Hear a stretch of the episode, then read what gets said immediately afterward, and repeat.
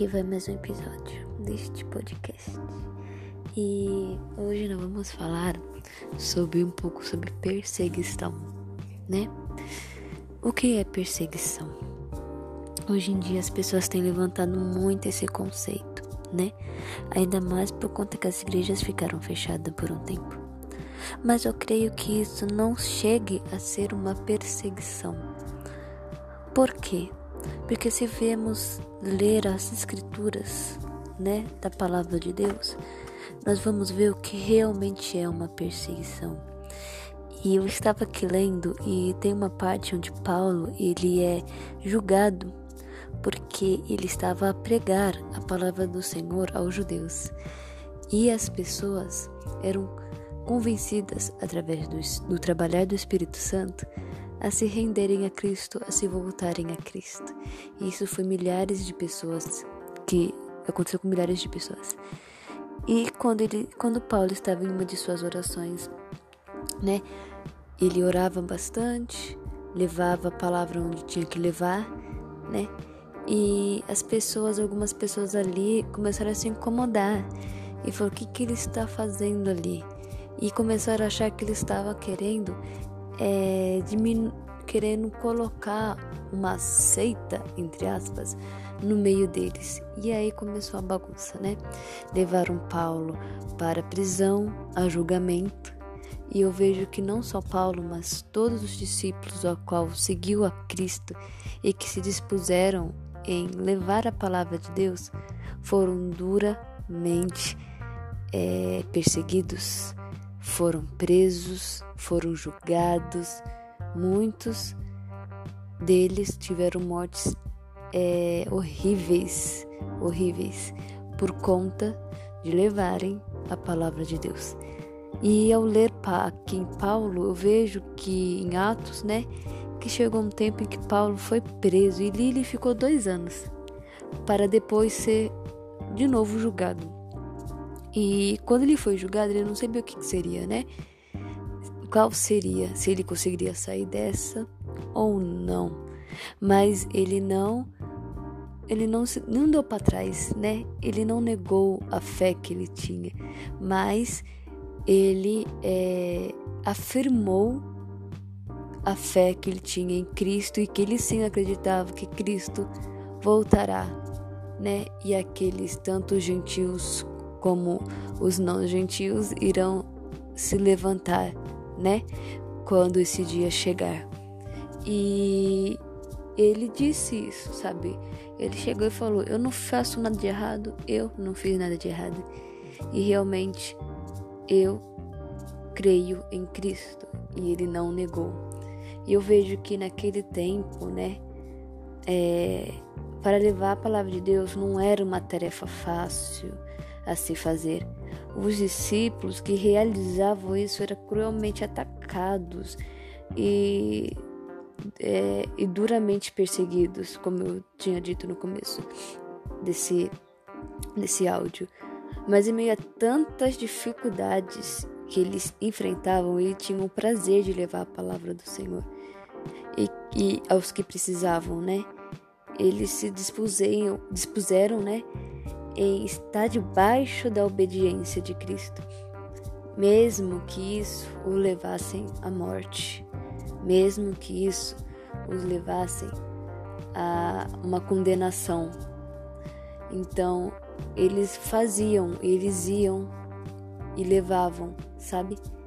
Eu vejo que eles realmente sofreram na pele a perseguição e a opressão de levarem a palavra de Deus. Hoje em dia, há muitos países que convivem com essa opressão. Eu não falo aqui porque eu não lembro de cabeça, mas eu sei que tem, ao ponto de se você falar o nome de Jesus ou se verem você andando com uma Bíblia, já é o motivo para sua vida ser tirada.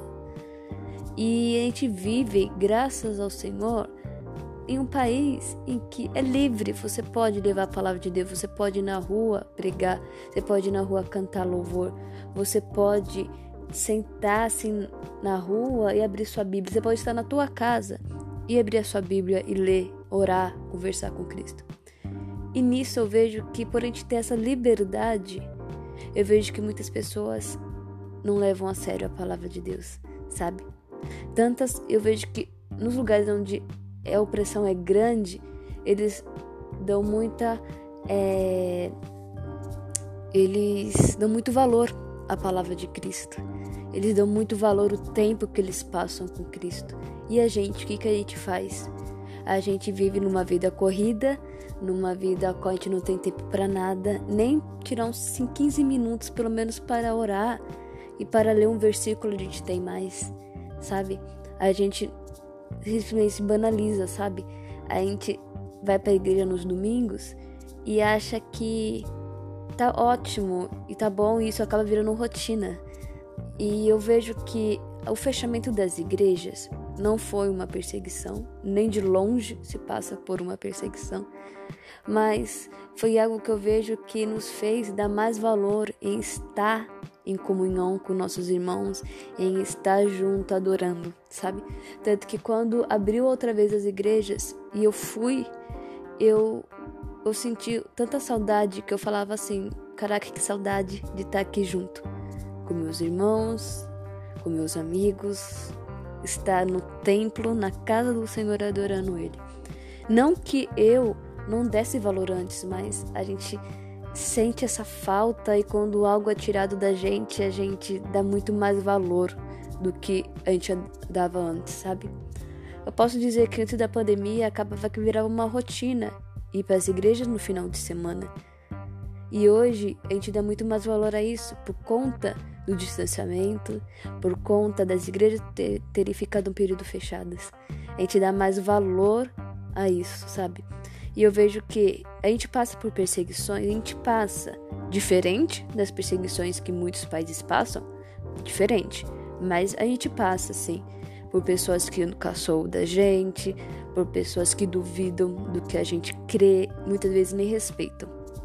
Mas de longe se passa por uma perseguição dura, como na época das escrituras e em muitos países também hoje que vivem isso.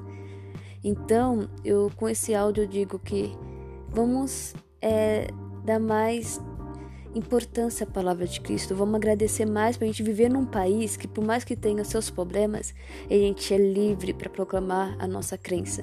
E eu deixo uma é, questão para vocês refletirem.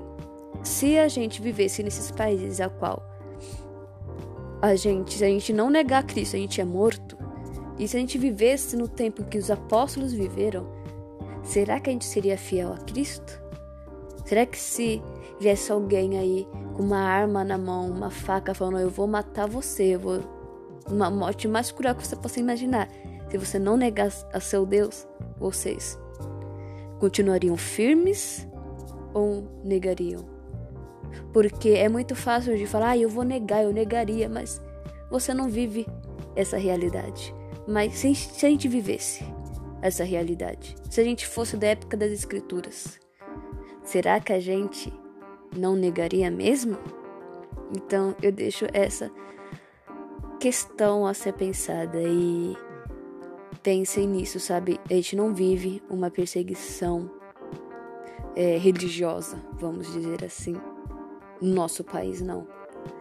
Então, vamos aproveitar que a gente vive num país ao qual é, é permitido levar a palavra de Deus e vamos levar o mundo ele anseia para que os filhos de Deus proclamem a palavra dele. As pessoas precisam, as pessoas necessitam, as pessoas têm sede de Cristo, mesmo que elas não percebam, mas elas têm.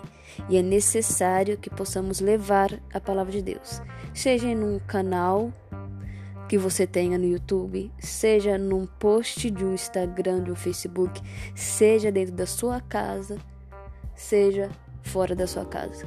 Porque o nosso campo missionário começa dentro do nosso lar, sabe? No meio dos nossos amigos, no, no meio da na escola, na faculdade, no trabalho. Aí que começa o nosso campo missionário.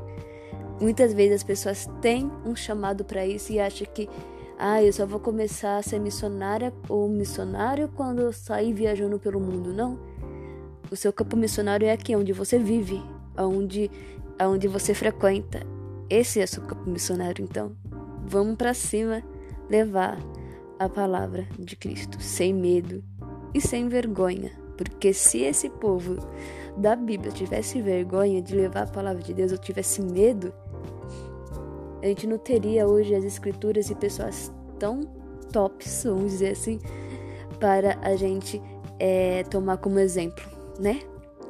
Então, vamos fazer, sabe? Vamos fazer, porque como eles fizeram e tiveram sua história escrita na Bíblia, a gente também vai ter os nossos nomes escritos no livro da vida, certo?